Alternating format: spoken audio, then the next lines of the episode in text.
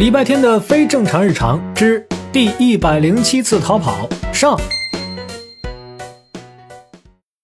别看韩梅梅平时挺迷糊，但一进入画室，拿起画笔，绝对是个顶级工作狂。忘记吃饭睡觉是常事儿，有时甚至能忘记自己有两个儿子。所以，当她接到闺蜜的电话，说要约她带着儿子们一起出去玩时，她一时半会儿没反应过来。哎，儿子。是什么？哦，儿子活着呢，活着呢！哎，我一会儿问问。那个，哦，想起来了，小七去不了，在首都封闭式培训呢。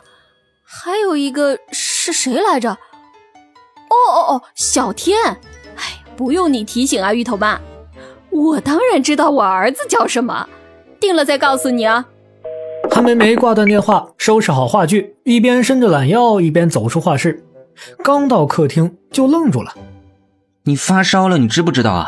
体温计都爆表了，不信你自己看。”儿子，你在跟谁说话？谁发烧了？小胡啊，还不肯吃药，要不我给他贴个退热贴吧？韩梅梅一脸迷惑地看着礼拜天，只见他蹲在一个水壶跟前，又是甩体温计，又是贴退热贴。如果韩梅梅能听见水壶说话的话，她会发现水壶比她更迷惑。啊，我没发烧，我是个烧水的壶啊，大哥，你清醒一点，不要再把那个体温计插我肚子里了。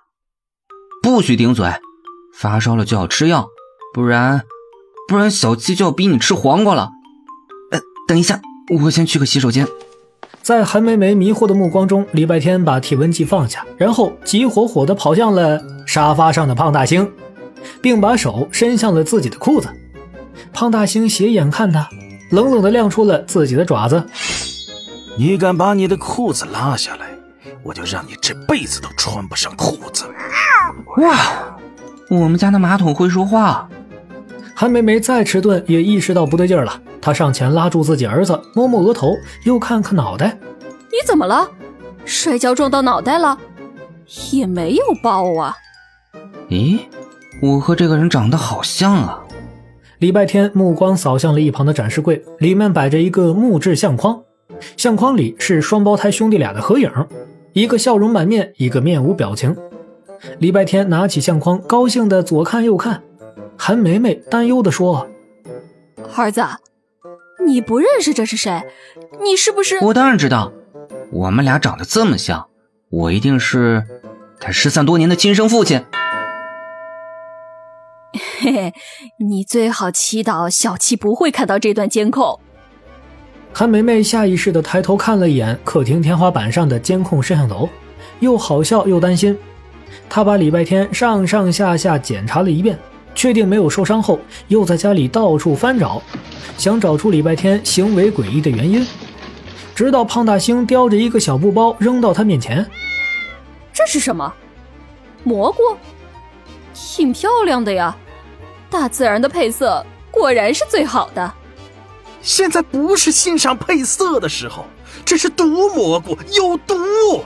你生的那玩意儿吃了这玩意儿，你也觉得很漂亮吧，小猫咪？想不想吃呀？吃？儿子，你该不会吃了这些野蘑菇中毒了吧？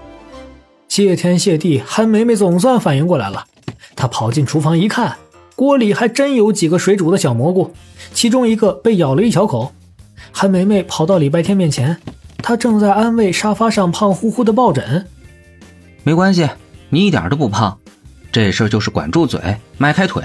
我的意思是管住别人嘴，他们敢说你胖。”你就迈开腿，往死里踹他们！哎呀，走走走，妈妈带你去医院。你是谁？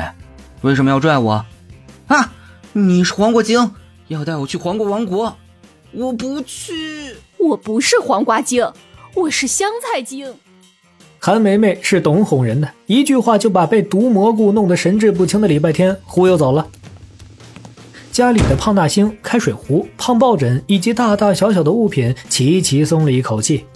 可是这事儿还没完呢。